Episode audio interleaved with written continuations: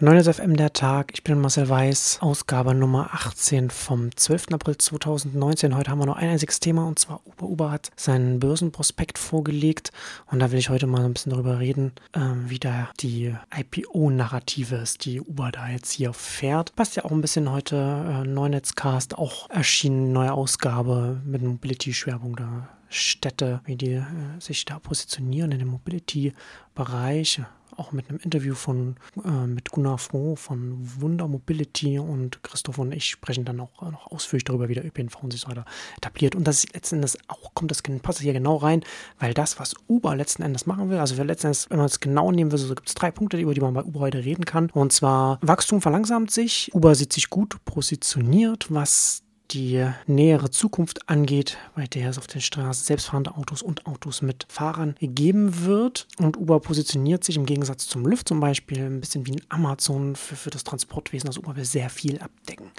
Und das fällt auch genau in das ganze Thema rein, das wir äh, Neunetzcast besprochen haben, die Aggregationsebene im Transportsektor, die auch zumindest im regionalen Bereich auch vom ÖPNV übernommen werden kann. Das ist eigentlich auch das, das etwas, was das Endgame von Uber gewesen ist und immer und auch immer noch ist. Aber kommen wir mal zu den anderen Punkten erstmal. Uber hat eine neue Metrik eingeführt. Sie nennen das Monthly Active Platform Users.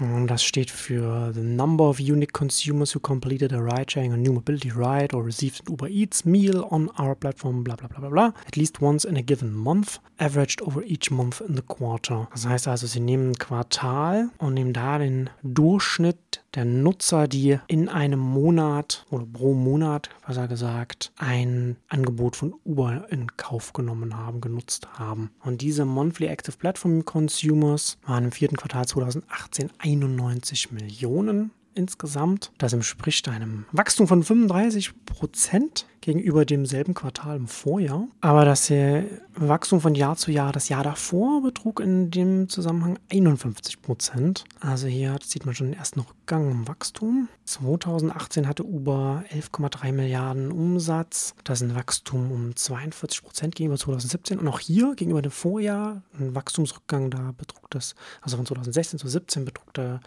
Umsatzwachstum noch 106 Prozent. Dass sich das Wachstum verlangsamt hat, finde ich jetzt auch gar nicht so überraschend. Da spielen verschiedene Faktoren, glaube ich, mit rein. Zum einen gibt es einige Märkte, also USA zum Beispiel, in denen Uber da auch eine gewisse Sättigung auch schon erreicht hat und zusätzlich natürlich auch noch, noch immer noch einem starken Wettbewerb, mit einem Lyft zum Beispiel ausgesetzt ist. In Märkten, dann gibt es hier noch Märkte, in denen noch sehr viel passiert, ähm, in denen Uber sich auch zum Beispiel auch zurückgezogen hat. Also in China hat Uber ja sein seine lokales Geschäft an Didi Shuxing verkauft zum Beispiel. Also da gibt es zusätzlich auch noch die Tatsache, und da, darüber reden sie ja auch, dass, dass sich quasi das Geschäft auch ein bisschen dreht, ähm, worüber wir auch in den Neunetzcast gesprochen haben und was wir auch hier in, in der Tag schon mal hatten, nicht im, im Zusammenhang des Lüft Börsenprospekts schon mal gehabt. Und zwar, diese Ride-Hailing-Dienste werden von unten auch ganz stark angegriffen von Micromobility. Also das heißt, es gibt Strecken, für die es einfach sich mehr lohnt, auf, sich auf ein E-Bike zu setzen oder in USA anderen, anderen Märkten auf einen E-Scooter schnell zu stellen und da den einen Kilometer, anderthalb Kilometer, zwei Kilometer, zweieinhalb Kilometer zurückzulegen statt sich in ein Auto reinzusetzen, unabhängig davon, ob es jetzt ein Taxi ist oder, oder ein Uber oder ein Lyft oder so weiter. Und das ist auch noch etwas, was zusätzlich, also je mehr diese ganze Micromobility-Sparte, die haben wir, die sind jetzt schon stark gewachsen, diese ganze Explosion erst mit dem Bikesharing, Mobike und so weiter und dann E-Bikes und E-Scooter jetzt mit Lime und Bird und so weiter, das nimmt diesen Ride-Hailing-Diensten ein Stück des Marktes ab. Also auch das ein sehr naheliegender Grund dafür, dass, dass hier dieses Wachstum sich weiter verlangsamt hat. Und Uber selbst sagt das im Börsenprospekt auch. Sie sagen äh, unter anderem, We believe that dockless e-bikes and e-scooters could replace passenger cars for many trips under three miles. Also genau diese unter drei Meilen, diese, diese sehr, sehr kurzen Strecken, sehr viel sinnvoller da einfach auf diese Micromobility im urbanen Bereich zu setzen. Und äh, Lyft hat ja selbst auch im Börsenprospekt das gesagt, dass sie dass es auch nicht zwingend jetzt problematisch unbedingt sein muss für so ein, für so äh, Ride-Hailing-Dienst, weil wenn man das selbst integriert und auch anbietet, so wie Lyft und Uber das ja machen mit ihren Übernahmen, dann machen sie den gleichen Umsatz bei so einer kurzen Strecke, die jetzt mit einem Auto, also mit einem normalen Ride-Hailing, ursprünglich traditionellen Ride-Hailing sozusagen umgesetzt wird. Und wenn sie dieselbe Route mit einem E-Bike zum Beispiel abdecken. Wenn jetzt ein Kunde jetzt auf einen, auf einen Bike von Lyft setzt für die Strecke, dann hat Uber bei derselben Strecke den gleichen Umsatz. Also egal, ob jetzt Bike, Scooter oder Auto ist. Also das, was dann beim Ride-Hailing-Dienst dann hängen bleibt. Das ist natürlich naheliegend, ne? also wie bei allen Plattformanbietern, Marktplatzanbietern, wie auch immer. Also es gibt ja diesen Außenumsatz und Innenumsatz. Der Außenumsatz ist natürlich dann beim Auto, beim klassischen Ride-Hailing sehr viel höher, weil natürlich der Fahrer und sein Auto auch bezahlt sein wollen. Das heißt, der Kunde bezahlt dann sehr viel mehr für die Strecke, aber der Anbieter, der Plattformanbieter, ob das Lyft ist, Uber und so weiter, hat den gleichen Innenumsatz, ob das jetzt mit Auto oder mit Bike oder mit Scooter stattfindet. Und da erklärt sich schon auch zum einen, dass, die, dass der Umsatz gleich ist und zum anderen natürlich, dass es attraktiver für die Kunden in vielen Situationen ist, für diese Strecken das zu nutzen. Also unter drei Meilen, sagt hier Uber, dass diese gestandenen Dienste, Uber ist jetzt auch noch mit zehn Jahren auch schon nicht mehr, äh, mehr jüngst, dass diese Dienste jetzt stark auch in diesen Bereich reingehen, auch einfach reingehen müssen, weil sie sonst einen wichtigen Zugang zum Kunden, einen wichtigen Teil des Zugangs verlieren. Ne? Es geht ja hier auch immer darum, äh, diesen, diesen hochverqualten Zugang zum Kunden zu haben, um dann einfach von den Services weiter expandieren zu können. Interessant im Börsenprospekt dann auch das, was sie über autonome Autos, also selbstfahrende Autos sagen. Da hat ja äh, Travis Kalanick, der ehemalige Geschäftsführer, Gründer, Mitgründer von Uber, ja vorher gesagt, gesagt, selbstfahrende Autos sind ein existenzielles Risiko für das Geschäft von Uber. Das hat man jetzt hier ein bisschen relativiert. Uber hat letztes Jahr 457 Millionen US-Dollar für selbstfahrende Autos und äh, andere Sachen, R&D in Entwicklung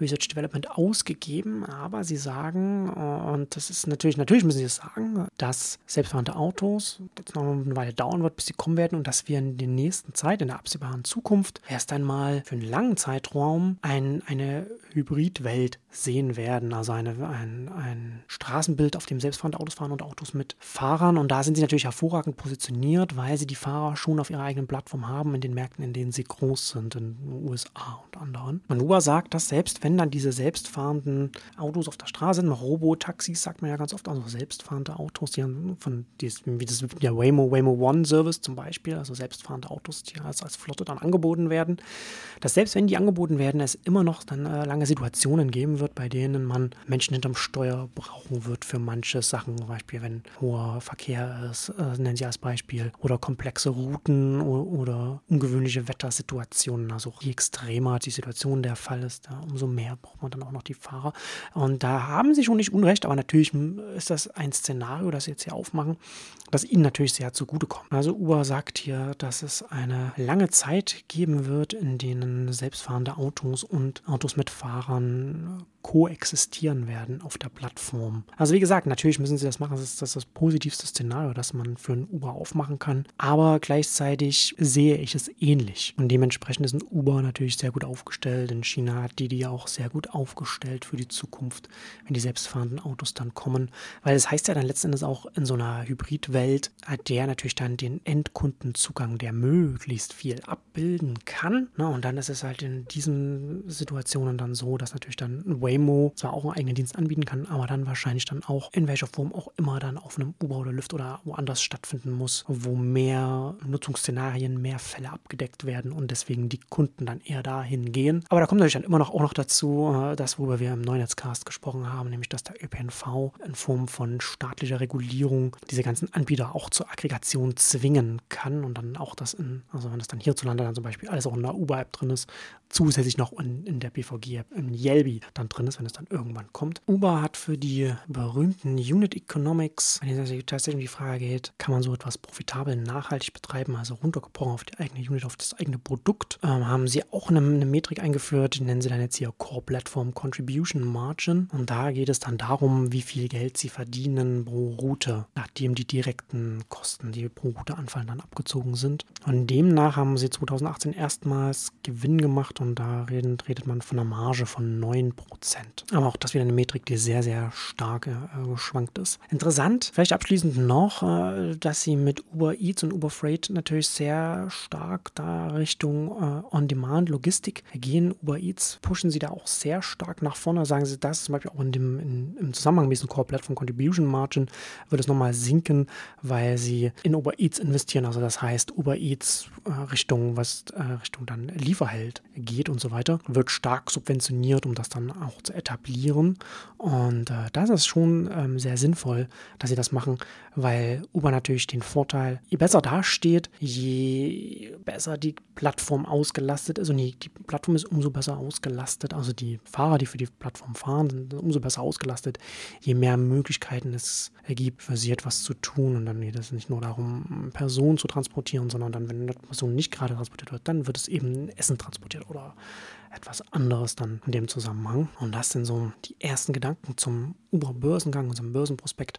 Da werden wir sicherlich die nächsten Tage und Wochen noch mehr davon hören. Aber für heute genug und ich wünsche ein schönes Wochenende und bis Montag.